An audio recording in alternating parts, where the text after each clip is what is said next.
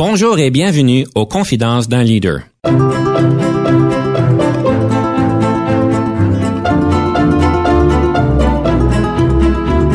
Ici Denis Lévesque, coach en leadership. Nous avons donc l'honneur et le privilège de recevoir en studio des leaders qui ont marqué leur communauté afin d'apprendre de leur expérience et de s'inspirer de leur sagesse. Un leader qui embrasse l'humilité, cultive l'empathie et nourrit la curiosité, inspire les autres à se dépasser et à grandir ensemble.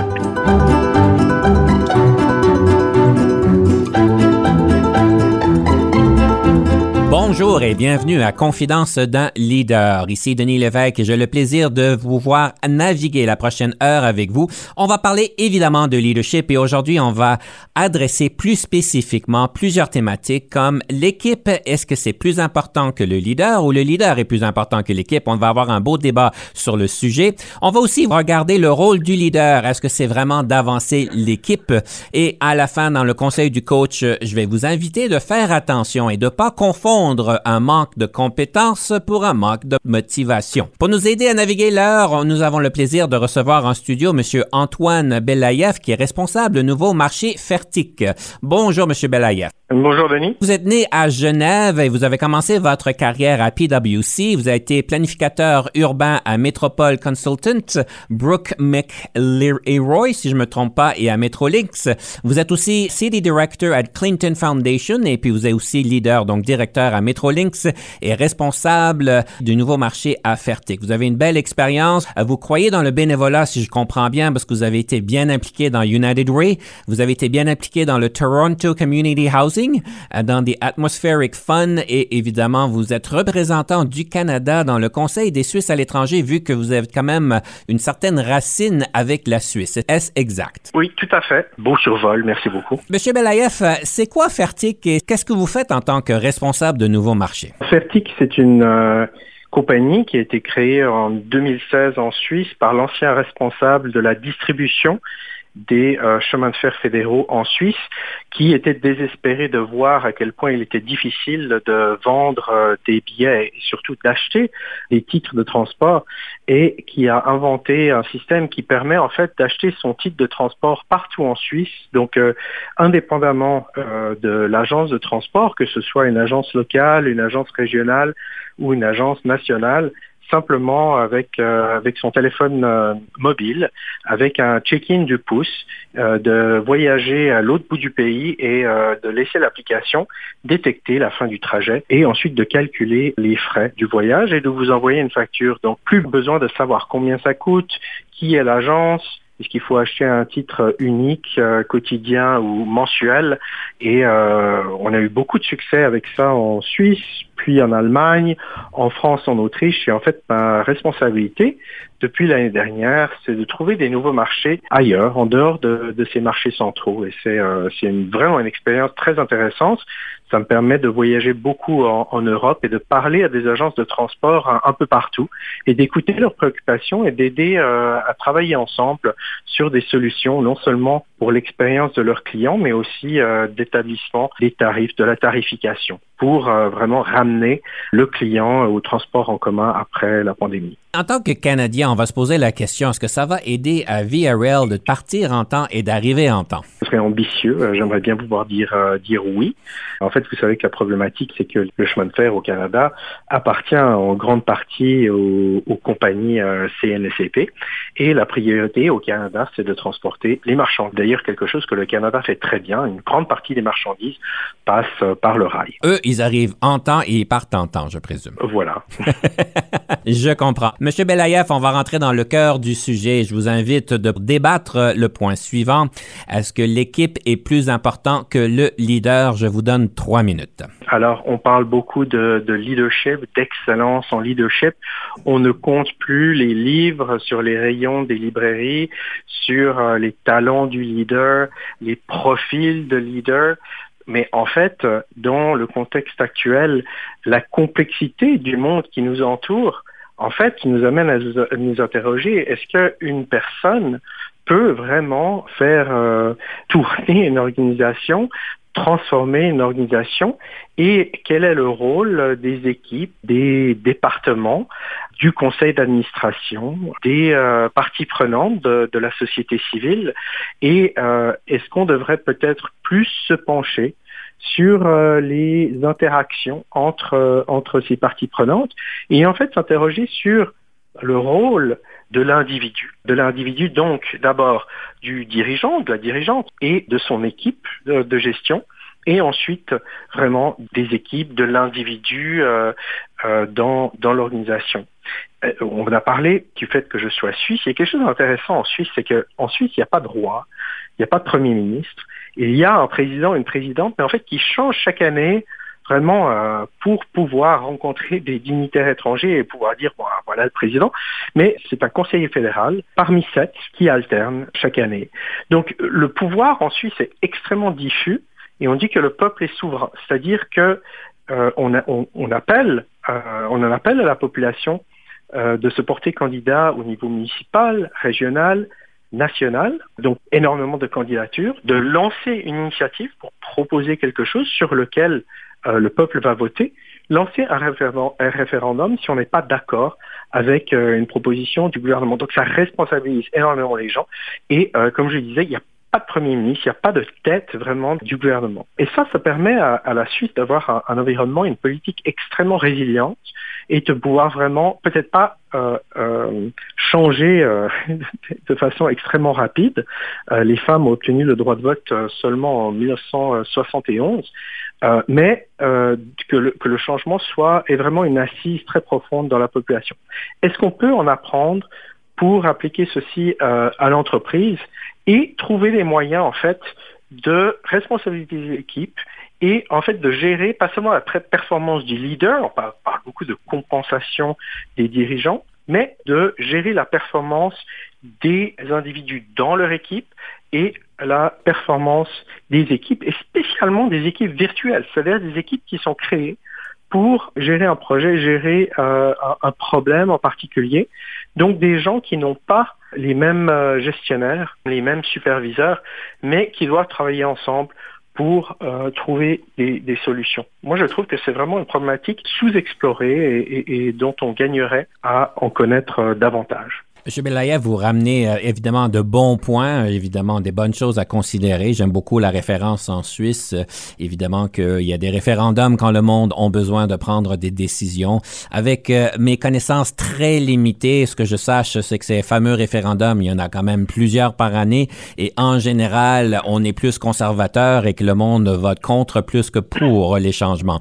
Mais ça, c'est juste les informations limitées que j'ai sur le sujet. Mais je vais vous inviter de considérer en tant que le du leader, je pense quand même le leader ou la leader a un rôle important à jouer qu'il ne faut pas euh, en fait diminuer. Souvent, le ou la leader va pouvoir mousser les conversations, mousser euh, cette question de la vision, de la mission de l'équipe.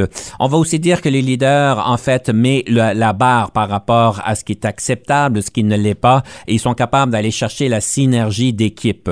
Quand on parle de cette fameuse synergie d'équipe et cette production d'équipe, elle n'arrive pas par elle-même euh, évidemment, ça demande un chef d'orchestre qui puisse en fait bien s'assurer que tout le monde ait sa voix et que en fait tout le monde contribue à son plein potentiel. Ça n'arrive pas tout seul.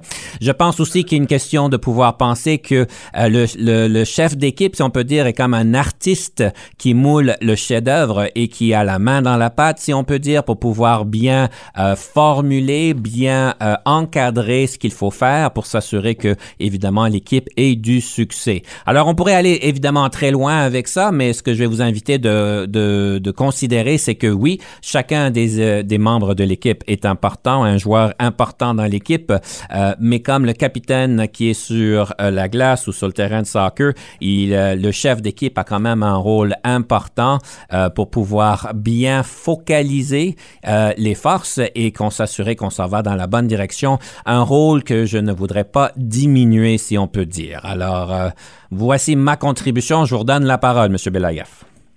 alors c'est le genre de débat où on est euh, fondamentalement d'accord l'un avec l'autre. Je pense que les, les, positions sont absolument compatibles. J'ajouterais ensuite euh, que euh, le leader peut avoir un rôle très très important de modéliser un comportement ou des comportements, c'est-à-dire de montrer l'exemple et parmi énormément de choses qui sont importantes, de donner le diapason sur les priorités. Donc quand on voit, quand on on, rend très clair les priorités de l'entreprise ou de l'organisation et les comportements à adopter. Euh, on peut avoir, euh, on peut avoir euh, un, leader qui qui fait une énorme différence.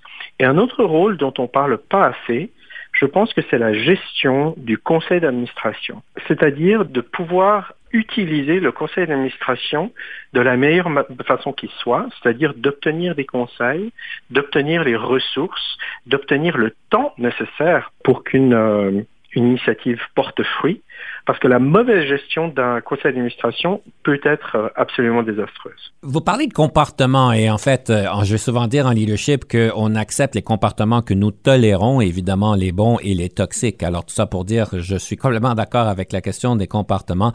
Vous amenez un point intéressant au niveau du conseil d'administration parce que oui, le plus haut qu'on est dans l'organisation, le plus que nous faisons affaire avec les conseils d'administration et dans mon expérience ayant témoigné et facilité des conversations à ce niveau-là, c'est certain qu'il y a toute une euh, gérance, il y a toute une un processus pour pouvoir bien euh, encadrer, si on peut dire, les conversations, mais aussi la question de pouvoir s'assurer que les conseils d'administration puissent en fait bien euh, contribuer au succès de l'organisation. C'est pas c'est pas facile parce qu'évidemment nous avons des conseils d'administration qui diffèrent au niveau de la qualité de l'expérience et de la qualité de leur contribution et euh, je pense même qu'il y a des cours et des certifications qui permettent au monde de travailler à ce niveau-là, mais vous amenez une thématique intéressante.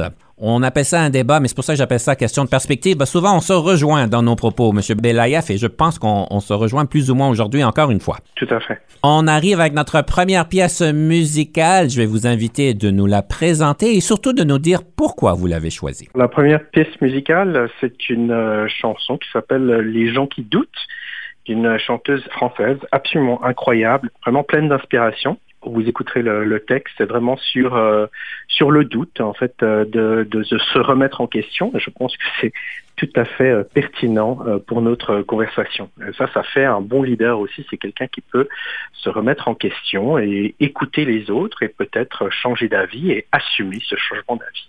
Si vous doutez de la qualité de la pièce, on vous invite de l'écouter pleinement. On prend une pause et ensuite on revient avec les trois moments marquants de M. Belaya.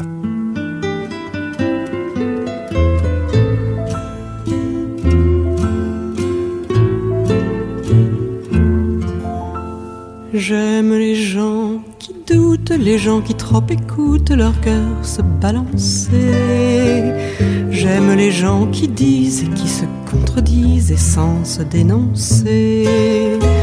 J'aime les gens qui tremblent, que parfois ils nous semblent capables de juger.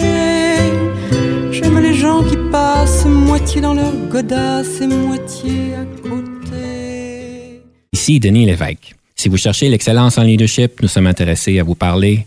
Venez nous visiter à solutionoptigestion.ca.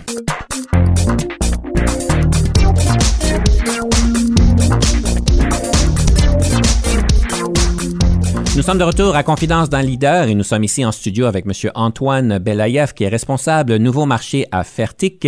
Et M. Belaïev, un segment important pour moi parce qu'on arrive souvent à comprendre le cheminement de nos invités et je vous invite de nous partager vos trois moments marquants de votre développement en leadership.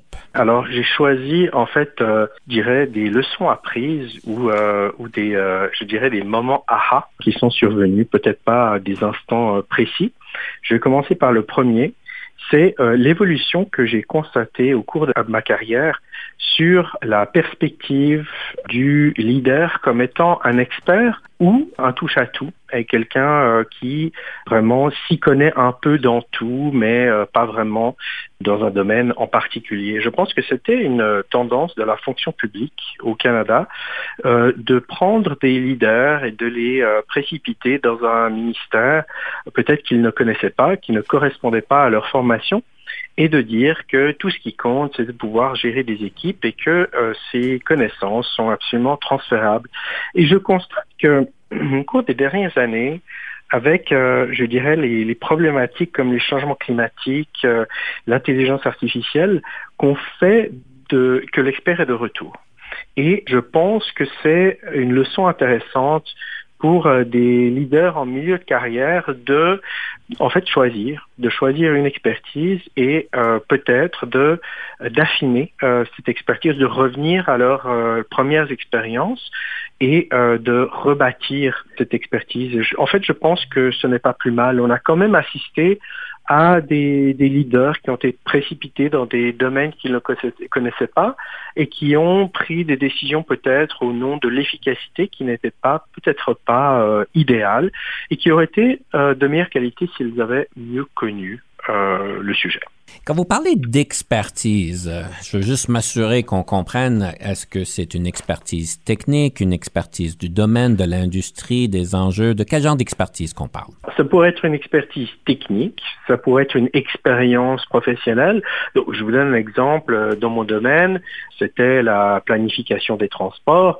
Il y a quelques années, on aurait pu dire, bon, ben, on prend quelqu'un qui est ingénieur ou quelqu'un qui a fait de la gestion de projet, puis on va les amener euh, pour être euh, vice-président ou euh, directeur de la planification, alors que cette personne n'a peut-être pas de formation en urbanisme. Et, je pense que on se rend compte que on manque l'occasion de, de faire appel à cette expertise et que d'avoir des experts dans son équipe est important, mais pas vraiment suffisant.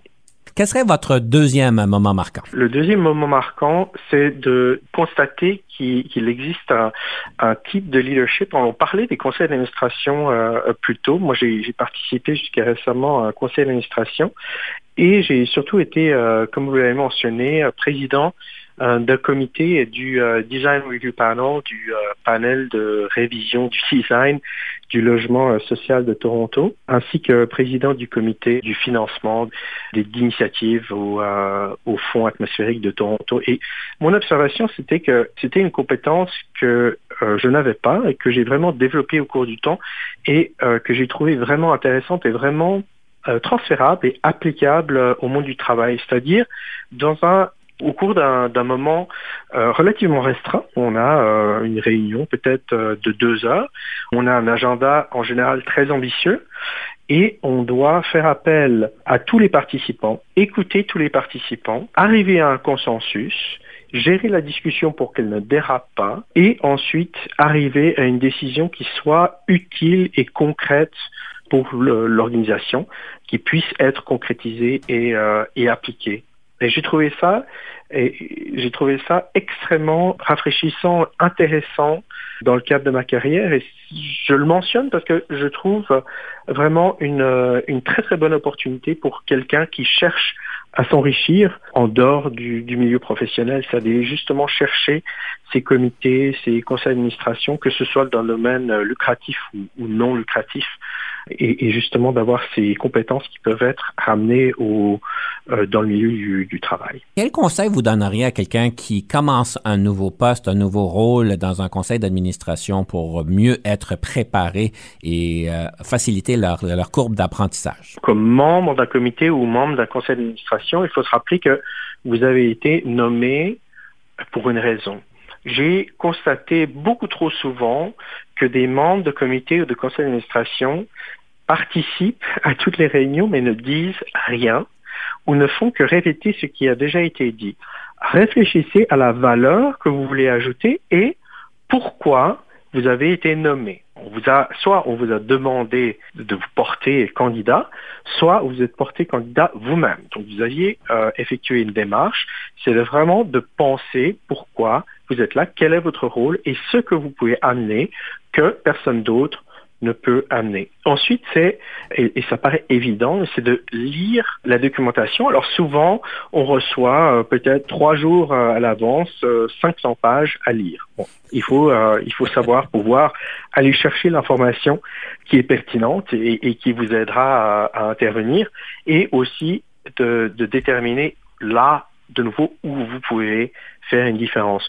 Ensuite, je dirais que la direction ou la présidence d'un conseil ou d'un comité est une compétence différente. Et là, vous entrez vraiment dans le rôle du chef d'orchestre ou du pilote de course. Là, vous ne pouvez manquer aucune seconde. Vous, devez vraiment gérer chaque seconde, chaque minute de la réunion pour arriver à la fin à temps avec euh, les décisions, les décisions de qualité qui ont engagé tout le monde et qui aideront l'organisation à avancer. Vous parlez de décisions de qualité et évidemment les enjeux au niveau du conseil d'administration, surtout pour les multinationales, on peut juste s'imaginer, ont des répercussions énormes. Dans votre expérience, le deux heures, des fois on passe une journée ensemble en tant qu'un conseil d'administration, des fois c'est deux journées même. Est-ce qu'on y arrive à faire des décisions majeures qui ont des grands impacts? Est-ce que c'est faisable? Oui, alors il faut, bon, je n'ai pas l'expérience de siéger sur un conseil d'administration de multinationales. Je dirais que mon expérience a surtout été d'assister à des conseils d'administration qui avaient des portées euh, relativement importantes. Et c'est vraiment de comprendre le rôle du conseil d'administration. Trop souvent, j'ai constaté que les conseils d'administration se penchent sur des questions, je dirais, euh, trop euh, microscopiques et vraiment de comprendre que ce genre de décision microscopique, ce genre de détails doit être absolument laissé aux gestionnaires et de se concentrer sur des questions d'envergure stratégique.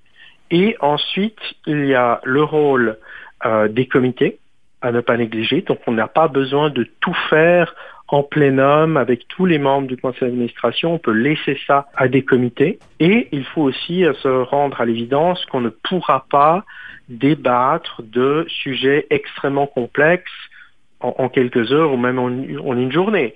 Donc, c'est vraiment là l'art de demander aux gestionnaires quelles informations seront utiles pour informer, nourrir ces débats et arriver à des décisions qui auront été prises en toute connaissance de cause. M. Belayev, on regarde le troisième moment marquant, lequel est-il? Pour mon troisième rôle, j'aimerais parler du rôle des départements des ressources humaines. Si vous avez quelqu'un qui vous écoute, qui travaille euh, dans un département des ressources humaines ou qui est un leader en ressources humaines, je je voudrais répéter l'importance du département des ressources humaines pour assister un leader. Un leader ne peut pas fonctionner dans une entreprise, surtout une grande entreprise, sans avoir un département des ressources humaines qui soit absolument à ses côtés.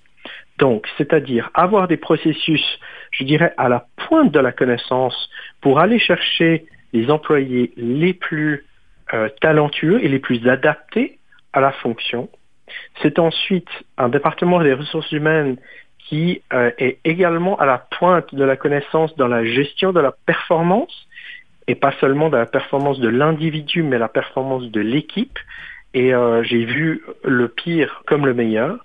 Et pour finir, c'est d'avoir un, département des ressources humaines qui soit à vos côtés si une décision doit être prise de euh, terminer une relation avec un employé qui peut-être n'est pas un mauvais employé, une personne incompétente, mais pas à la bonne place. Et de se donner le pouvoir, de se donner la flexibilité, de pouvoir aisément déplacer euh, des personnes pour euh, trouver une correspondance entre les besoins de l'entreprise, les besoins de l'organisation et compétences et les intérêts de la personne. Trop souvent, j'ai constaté qu'il était soit trop difficile de terminer une relation d'emploi ou euh, quasiment impossible de déplacer une personne vers un rôle qui serait plus adapté. Et j'en parlais euh, avec mon partenaire qui est dans une grande entreprise canadienne privée. Lui a dit que c'était exactement la même situation. ce n'est pas limité aux entreprises publiques, malheureusement. Les personnes en ressources humaines, je pense, euh, en vous écoutant, seront tout à fait d'accord avec vous. C'est certain que c'est le, ils veulent être donc des partenaires d'affaires qui sont solides et malheureusement, on a pu témoigner des fois des personnes qui sont, qui voient plutôt le rôle comme étant transactionnel et plus, et n'est pas nécessairement aussi solide que vous le dites. Alors, euh, euh, oui, en effet, les ressources humaines sont là pour épauler nos leaders, faut pas l'oublier. Ayant dit ceci, M. Belayev, j'aimerais vous inviter de nous présenter la deuxième pièce musicale. La deuxième pièce musicale s'intitule Ma mère la Suisse. D'un chanteur qui malheureusement est décédé récemment, Michel Buller, un chanteur suisse.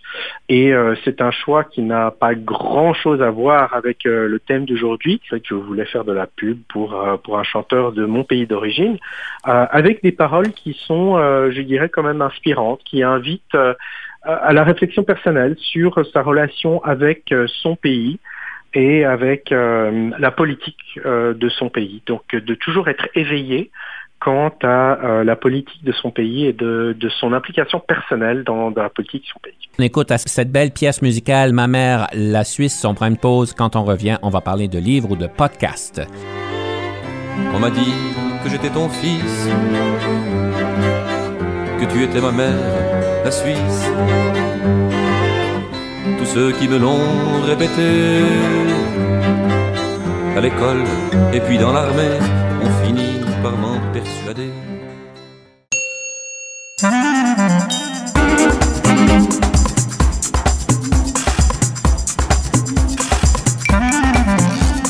Nous sommes de retour à Confidence d'un leader en studio avec M. Antoine Belayev, qui est responsable nouveau marché à Fertic.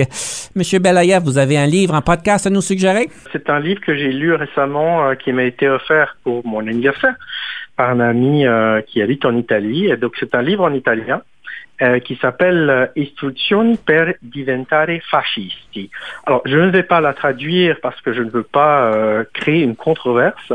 C'est un livre qui traite de, de sujets d'actualité en sciences politiques. Donc je ne vais pas parler de ce livre ou du leadership dans ce contexte, mais en fait ça a créé une petite étincelle, surtout quand je l'ai relié à un article que j'ai lu euh, récemment également sur la gig economy, l'économie euh, des, petits jobs. On assiste dans, les sociétés occidentales, je dirais, à une montée de, l'autoritarianisme, des euh, fake news, donc des fausses nouvelles, et on assiste à un retour en fait de, la confiance de certaines d'une certaine partie de la population vers des leaders qui leur promettent monts, monts et merveilles et euh, qui en fait dénonce des, valeurs euh, démocratiques.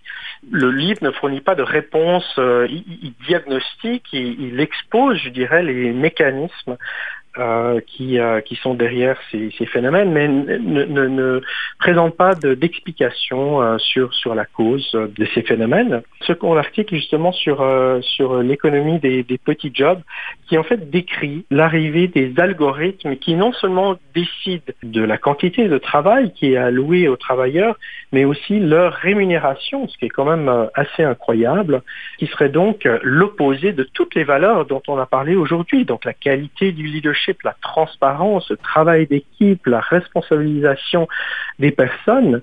Et si on fait le lien entre les deux, on pourrait se demander si, en fait, ce cynisme d'une certaine partie de la population ne provient pas, en fait, du fait qu'on parle énormément de valeurs démocratiques, de euh, leadership de qualité, etc., et que la réalité pour beaucoup trop de, gens ne va pas dans ce sens et euh, qu'ils n'ont pas, ils ne font pas l'expérience personnelle de euh, cette transparence, travail d'équipe et, de ces, valeurs qu'on a mises sur un, piédestal et que sinon on pourrait peut-être en, en, souffrir les conséquences. Une belle réflexion que vous nous invitez à faire et je suis content c'est la première fois qu'on nous, euh, on nous propose un livre en italien et il semblerait que vous avez un bel accent italien d'ailleurs. Vous parlez italien, je présume. Euh, oui, j'ai, euh, mes parents ont décidé que pour être un, bon Suisse, je devais être parler couramment le français, l'allemand et l'italien. Donc je m'efforce de, retenir ces langues et, et heureusement mon travail ces jours-ci me permet de, euh, de les exercer. Donc, euh, j'ai beaucoup de chance de ce côté-là. Je sais que pour vous, le rôle du leader est important, surtout quand il est euh, focalisé sur le développement de l'équipe et la synergie d'équipe.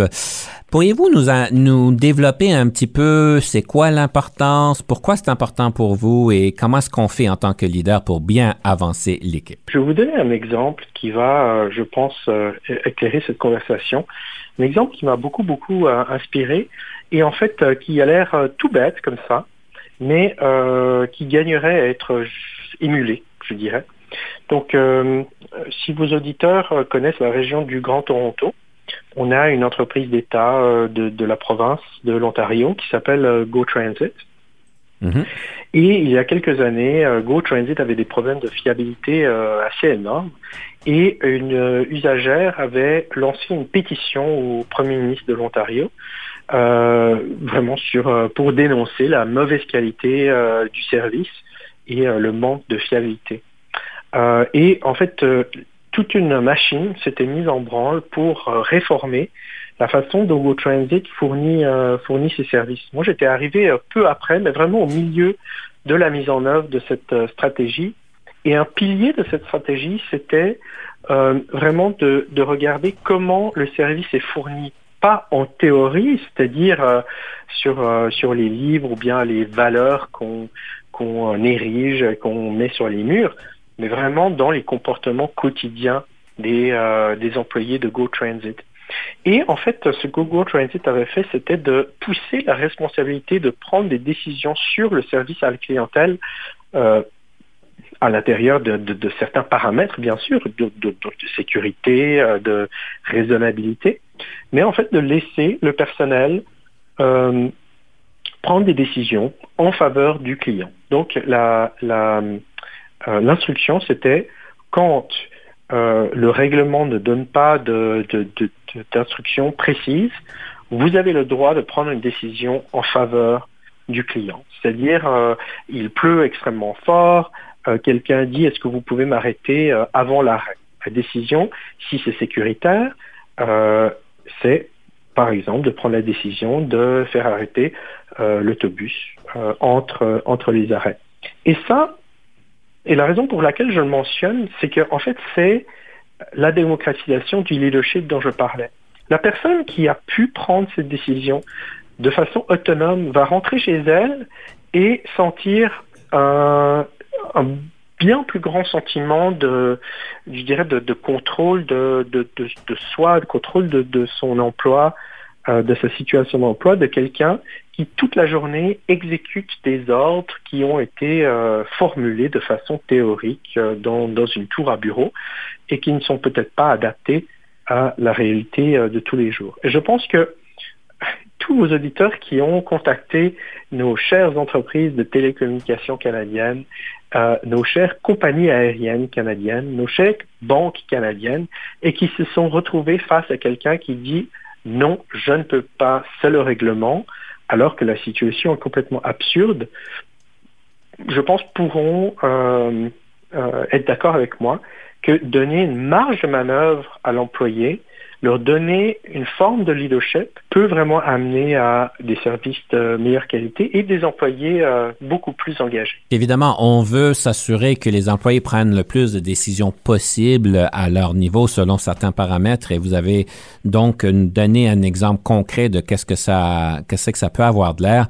Je présume dans votre histoire que le tout se finit bien, que la qualité du service augmente. C'est quoi les résultats de ceci? Très, très positif il y a beaucoup de choses qui ont été faites. Donc, c'était vraiment d'effectuer le suivi. Donc, pas de, simplement former ou, donner euh, cet ordre euh, simple euh, aux, employés de leur dire, bon, vous pouvez prendre ces décisions, mais de vraiment d'analyser comment ça a été fait, quels ont été les succès, quels ont été les problèmes, et de passer suffisamment de temps sur toute la hiérarchie, donc tous les superviseurs à tous les niveaux, parce que ça suffit pas de prendre une décision au niveau le plus élevé de l'entreprise et de s'attendre que ça se répercute sur tous les niveaux. Il y a quand même pas mal de niveaux dans une entreprise euh, hiérarchique euh, ou opérationnelle.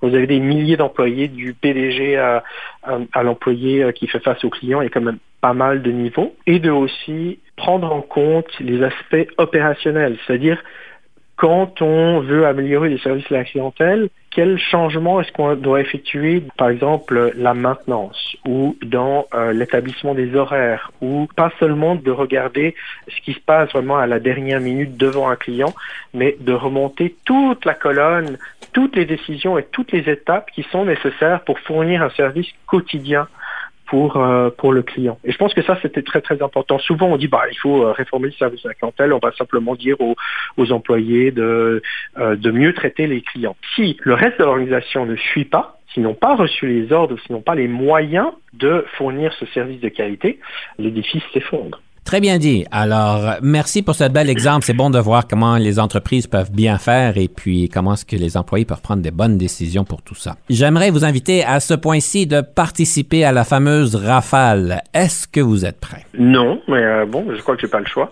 bon, on a toujours le choix, mais c'est toujours plus le fun quand on, quand on prend le choix. D'accord. Votre couleur préférée? Le bleu marine. Votre film préféré? Ça, c'est toujours très difficile parce que j'aime j'aime énormément de variété, mais euh, j'ai pas pu choisir parmi l'œuvre de Pedro Almodovar, un grand réalisateur espagnol qui a vraiment fait partie du, du mouvement de, de, réforme sociale des années 80 euh, de la Movida. Donc, euh, si vos éditeurs ne connaissent pas Pedro Almodovar, allez euh, allez chercher euh, tout et n'importe quoi de, de, son œuvre. Par exemple, mon préféré, Volver, Le Retour. En tant que leader, qu'est-ce qui vous frustre au travail? Me frustre, c'est le manque de solidarité, c'est-à-dire le, et ça c'est un thème, je pense, dans, cet entretien, la solidarité, le travail d'équipe, et une mention spéciale pour, euh, j'ai cherché le terme en français, c'est la fantomisation, c'est le ghosting. C'est-à-dire, ça, ça c'est pas vraiment en interne, mais c'est très souvent le cas avec des partenaires extérieurs, c'est quelqu'un qui euh, vous dit qu'il est tout à fait intéressé à travailler avec vous, qui ensuite euh, disparaît complètement. Votre meilleure question d'embauche que vous posez aux candidats. Comment est-ce qu'on peut vous aider à croître? Quelle est la, la, zone de croissance sur laquelle vous désirez vous concentrer et euh, dans laquelle on peut vous aider? Comment rechargez-vous la batterie? La batterie de mon cellulaire ou la batterie personnelle? Personnelle. J'ai dû y réfléchir. Surtout que la question était juste après la question sur un cellulaire. Je recherche la batterie en lisant, en voyant des amis, en voyageant et en allant courir dans la forêt. La meilleure formation en leadership que vous avez jamais eue? Euh, je dirais l'expérience et les échecs. Les échecs de leadership. C'est-à-dire d'avoir essayé de convaincre quelqu'un de faire quelque chose et que ça n'a pas marché. Quelle marque de voiture conduisez-vous?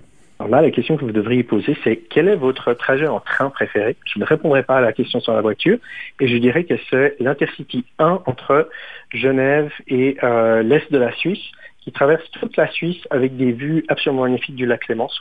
Donc si vos auditeurs euh, cherchent encore un but de vacances et ont un, petit budget pour euh, la Suisse qui est quand même un peu cher, je les invite à découvrir cette ligne de train que j'affectionne particulièrement. Le leadership au féminin, est-ce que cela existe? Vous ne devriez même pas poser la question. Que ferez-vous différemment au travail si la culture leur permettrait? Je dois dire que j'ai une chance énorme. Je me suis creusé la tête et vraiment, je n'ai pas pu trouver de, de réponse à, à cette question. Je suis vraiment bien où je suis. Le nombre d'heures moyennes que vous passez au bureau? Je ne suis pas un héros, c'est-à-dire que ça, doit être autour, en moyenne, ça peut être plus ou moins, autour des 40. J'ai, j'ai plus tôt dans ma carrière, ça a été euh, relativement excessif, mais là j'ai trouvé un bon équilibre. Quel est le sens de l'argent pour vous? Tant que j'en ai assez, en avoir plus ne me motive pas particulièrement. Gaucher ou droitier? Droitier. Votre meilleur moment en leadership? Je dirais un succès en équipe.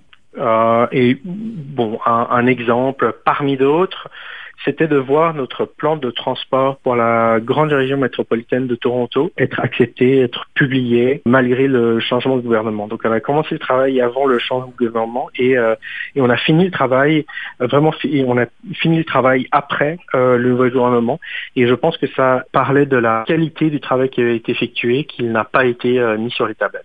Une belle manière de conclure la rafale. On prend une pause. On revient tout de suite après avec le conseil du coach.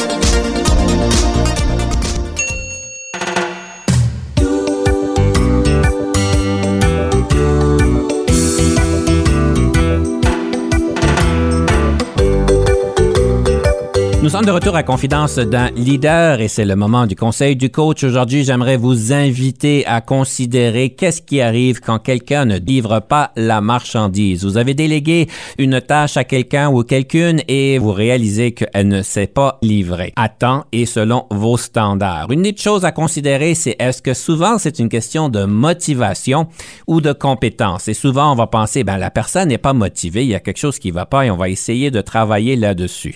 Je vais vous inviter c'est considérer que des fois, peut-être que c'est une question de compétence et non de motivation. Malgré que notre cerveau va directement à la motivation, la personne n'a pas voulu le faire, n'a pas été capable de le faire, et donc euh, on prétend qu'ils sont capables de le faire, et donc c'est une question de motivation faut pas aller dans le piège. Je vais vous donner un exemple où est-ce que j'ai un de mes clients qui avait demandé à son assistante de faire un rapport sur un, en utilisant Excel d'une manière plus avancée et elle a réalisé après la première semaine et la deuxième semaine et la troisième semaine après que ceci a été délégué que ça avait toujours pas été fait. La conclusion rapide, c'est une manque de motivation de faire le travail et quand la personne a changé son discours à pourquoi tu ne me l'as pas donné vendredi dernier comme je l'avais demandé? à qu'est-ce qui se passe, qu'est-ce qui t'empêche de faire ce travail-là et d'être plus en format coaching? Et évidemment, la personne a pu réaliser par la suite que c'était pas une question de motivation, mais une question de compétence. La bonne nouvelle dans cette situation-là, c'est que la question de compétence est souvent rapide à pouvoir arranger, à moins que c'est une tâche excessivement complexe. Mais dans ce cas ici, c'était une formation sur Excel et donner un petit peu de temps pour pouvoir naviguer les formules compliquées que Excel peuvent nous donner, mais euh, et ceci a pu donc arranger le problème. Je constate trop souvent que les personnes arrivent à une conclusion rapide que c'est une question de motivation. J'aimerais juste vous mettre la puce à l'oreille. Est-ce vraiment une question de motivation? Est-ce que c'est une question de compétence? Rappelez-vous, vos employés peuvent être gênés de vous dire qu'ils ne se sentent pas capables de faire une tâche lorsque vous leur déléguez une tâche. Et cette question de gêne et cette question de souci de pouvoir bien s'assurer que les choses sont bien faites fait que peut-être qu'ils n'ont pas le bon discours avec vous.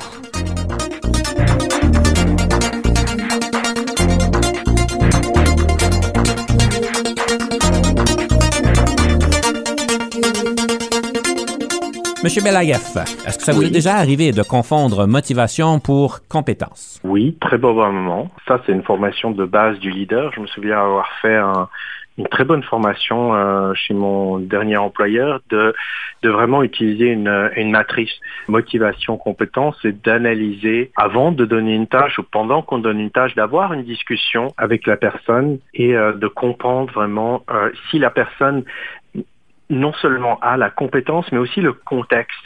Et euh, j'inviterai les auditeurs à aller jouer avec ChatGPT et de voir que si vous ne donnez pas assez d'informations à ChatGPT, la réponse va être mauvaise. Et ce n'est pas une question de compétence. ChatGPT a accès à toute l'information du monde entier. Et il ne peut pas deviner vos intentions. Donc faites un petit exercice et ça vous démontrera exactement comment ça marche aussi avec les gens. Je pense que, si je ne me trompe pas, vous vous référez à la formation en leadership situationnel 2 de M. Ken Blanchard. Est-ce exact? C'est ça. Monsieur Belaïef, j'ai reçu de la rétroaction à votre égard et c'est une partie de notre émission que j'aime beaucoup parce qu'on est capable de pouvoir non seulement vous donner des fleurs, mais pouvoir aussi voir un peu comment est-ce que le monde vous perçoive. Alors, Monsieur Belaïef, j'ai le plaisir de vous annoncer que vous avez deux livres qui, euh, que le monde s'attend de vous. Le premier livre, c'est Pushing Rocks Uphill Alone. Et le deuxième livre, c'est The End of Paternalistic Leadership and Why This is Changing the World for Good. Évidemment, c'est en anglais parce que j'ai reçu les titres en anglais. Alors, je me pose la question, ces deux livres-là vont parler de quoi fondamentalement? Le premier, c'est une spécialité que j'ai peut-être malgré moi acquise c'est de chercher les causes les plus désespérées et probablement au mauvais moment. On a fêté le dixième anniversaire de la tempête qui a touché Toronto en juillet 2013, pendant laquelle un train de Go Transit a été euh, submergé. Ça a été le, le, déclencheur pour commencer nos activités sur euh, les adaptations au changement climatique. Mais j'avais bataillé avant pour, euh, je dirais, euh, amener de, l'attention sur ce sujet. Mais ça n'a pas été facile. Et je pense que les entreprises sont toujours en train maintenant de parler des, adaptations au changement climatique. Tout ça pour faire qu'il y ait un don de choisir les sujets euh, pas vraiment à la mode ou avant qu'ils soient à la mode et euh, des fois de rencontrer quelques frustrations d'être euh, le seul à me battre contre les moulins avant. Je vous poserai pas la question, c'est quoi la thématique qui s'en vient dans 10 ans? J'ai peur de savoir la réponse. J'essaie de prendre ma retraite des sujets désespérés. C'est pour ça que je suis passé aussi dans la fonction euh, dans le secteur privé. Euh, c'est peut-être un peu plus euh, relaxant de ce côté-là. Euh, le deuxième, le deuxième livre, quand on parle de leadership, le leadership, c'est aussi de savoir quand s'effacer et d'aller chercher quelque chose d'autre à faire. Au Canada, je pense qu'on est en train d'assister à un changement relativement rapide vers plus de diversité dans le leadership et une diversité en fait qui euh, remet les pendules à l'heure, c'est-à-dire une diversité qui représente la population qu'on sert. Surtout dans la fonction publique, il est important de représenter les citoyens et les contribuables. Et, quand on a des équipes qui sont formées en grande majorité d'hommes blancs d'un certain âge, euh, on ne représente pas la population. Donc c'est pour ça que j'ai essayer, quand je le pouvais, par exemple, de, militer pour une plus grande participation féminine sur des panels, dans des conférences, et aussi de me donner une date d'expiration, par exemple, sur les comités dont on parlait. J'ai démissionné volontairement pour euh, laisser la place euh, à, d'autres personnes, des, femmes, des personnes euh, de, de couleur et euh, d'aller chercher quelque chose d'autre à faire. Euh, il y a toujours quelque chose d'autre à faire, il y a toujours des sujets euh, euh sous euh, euh, sous-exploités, sous, qui manquent qui manquent de soutien et qu'on peut aller rechercher. Donc connaître sa propre date de péremption, je dirais, est important. Une question qu'on vous pose, et c'est un peu la thématique qu'on ressent avec vous, parce que vous avez l'air d'être dédié à la question d'urbanisme, de transport. Qu'est-ce qui vous pousse à persister de pouvoir travailler que les villes sont des meilleures places à vivre? Vous avez l'air d'avoir une passion bien développée pour tout cela.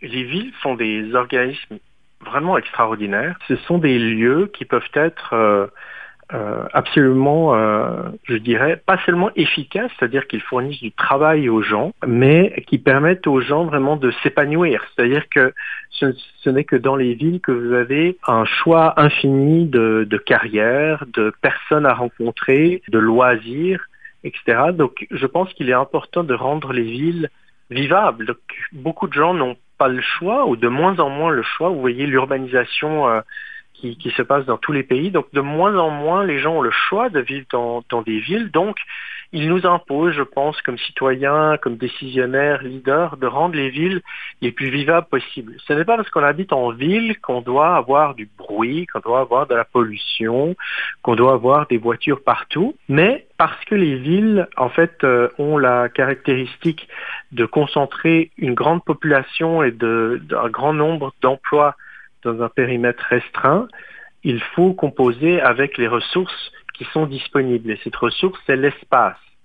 Et avec un espace restreint, c'est-à-dire qu'il faut créer des espaces de vie qui soient euh, les plus agréables possibles pour le plus grand nombre et aussi une mobilité qui prenne le moins de place possible. Plus on utilise la voiture, plus on explose l'espace le, nécessaire pour se déplacer, euh, et euh, plus on assiste à une inégalité, c'est-à-dire qu'il faut dépenser euh, énormément d'argent pour se déplacer, et une frustration parce que tout le monde a pris la même décision d'aller en auto au même moment. Donc pour moi, il y a énormément de travail à faire pour créer des espaces de vie de qualité et des, des, systèmes, dont des systèmes de transport qui fonctionnent et puis qui permettent aux gens vraiment d'accéder de, à toutes les ressources que les villes ont à offrir. Monsieur Belaya, je vais vous poser une question et je pense qu'on ne pourra pas y faire justice parce que je vous donne juste 30 secondes parce qu'on manque de temps. La ville du futur, ça a l'air à quoi?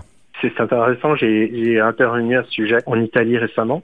La ville du futur, elle, doit revenir aux valeurs simples, c'est-à-dire l'égalité, des espaces de vie de qualité, la préservation du patrimoine bâti, des transports de qualité, un environnement naturel préservé. On ne parle pas, la technologie bien sûr est un outil, pour faciliter ce genre de choses, mais euh, ce n'est pas un but en soi. Est-ce qu'il y a une ville qui est déjà rendue là au, dans le monde? Les villes, euh, les villes canadiennes sont en général bien positionnées. Il y a beaucoup de villes européennes qui, je pense, sont très très haut dans les classements. Et puis des villes australiennes euh, aussi. je pense que les très très grandes villes vont avoir de la peine à remplir ce, ce, mandat.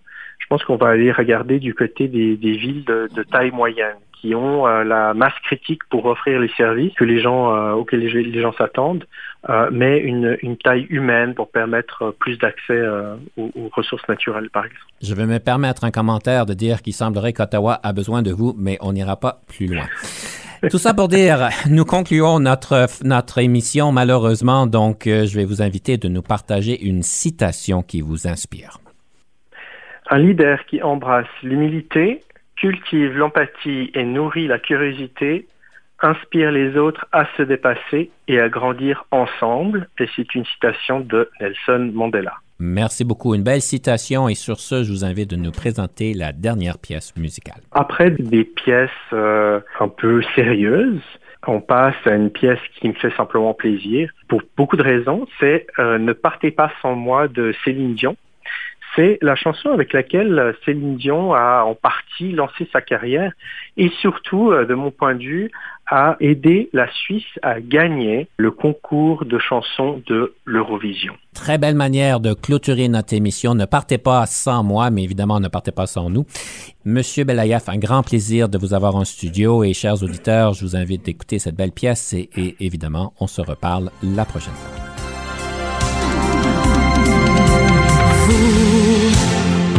Qui cherchez l'étoile, vous qui vivez un rêve, vous, héros de l'espace, au cœur plus grand que la terre.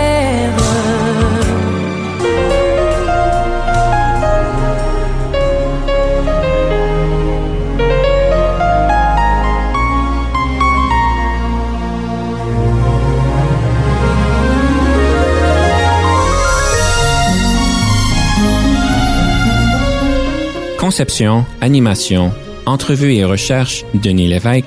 Montage et réalisation, Jean-Paul Moreau. Confidence d'un leader est une production et une présentation d'Unique FM 94,5.